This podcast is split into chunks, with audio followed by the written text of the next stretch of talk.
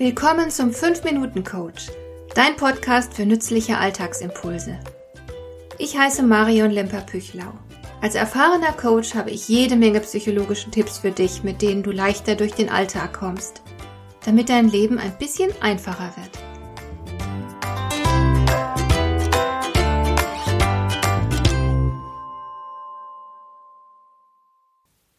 Seit längerem schon liest man überall von agilem Arbeiten und von New Work. Ich persönlich begrüße Veränderungen sehr, zumal ja tatsächlich viele von uns an ihrem Arbeitsplatz kreuzunglücklich sind. Und ich überlege mir auch gern mal, ob man die neuen Methoden der Arbeit nicht auch privat für sich nutzen kann. Manches ist nicht bloß in Teams nützlich und brauchbar. Hast du beispielsweise schon von Scrum gehört? Das ist eines der neuen Modelle für agiles Arbeiten. Beim agilen Arbeiten wird Flexibilität ganz groß geschrieben. So etwas halte ich persönlich grundsätzlich für sinnvoll. Nur wer flexibel ist, kann sich den jeweiligen Gegebenheiten anpassen. Das ist für jede Art von Erfolg extrem wichtig. Denn die Gegebenheiten passen sich ja für gewöhnlich nicht unserem Vorhaben an. Wir sollten also flexibel sein. Wie funktioniert Scrum nun und wie kannst du die Methode für dich selbst nutzen? Es ist im Grunde sehr einfach und auch sehr einleuchtend. Scrum bedeutet, dass man eine große und komplexe Aufgabe in zeitlich limitierte Blöcke einteilt. Diese Blöcke nennt man auch Sprints oder Sprints. Man widmet sich also dem ersten Sprint.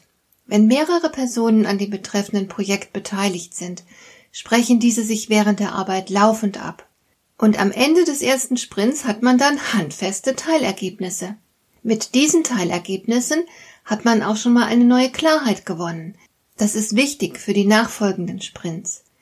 Denn die Informationen aus dem ersten Sprint sind manchmal richtungsweisend für die weiteren Sprints. Gegebenenfalls muss man also etwas an seinem Grobkonzept ändern. Es ist im Grunde nichts Neues, dass man große Aufgaben in kleinere Teilaufgaben unterteilt. Beim Scrum geschieht das aber sehr systematisch und sehr konsequent. Und man achtet sehr gezielt auf Flexibilität, weil nach Abschluss jeder Teilaufgabe das weitere geplante Vorgehen noch einmal reflektiert wird.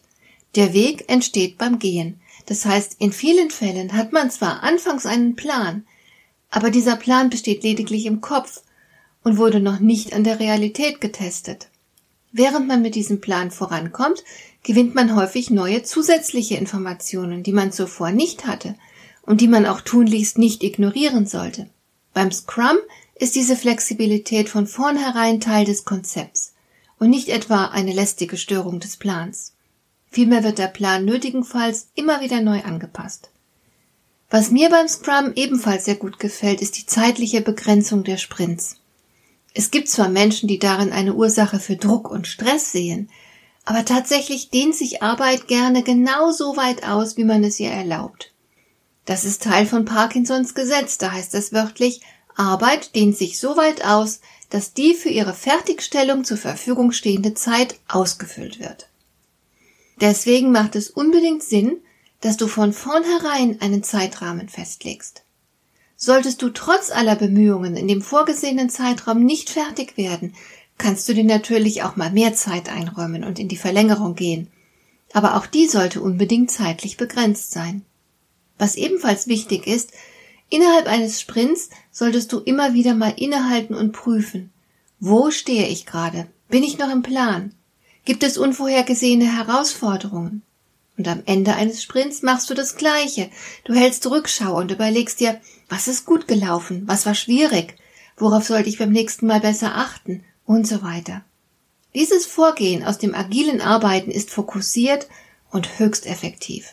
Du bündelst deine Energien, verlierst nie die Orientierung und hast auch permanent Erfolgserlebnisse, was sehr motivierend sein kann. Ich selbst nutze das auch ganz gern. Zuletzt habe ich meine neue Webseite so erstellt und augenblicklich planen wir so die Renovierung unseres Speisezimmers. Wirklich ein recht nützlicher Ansatz.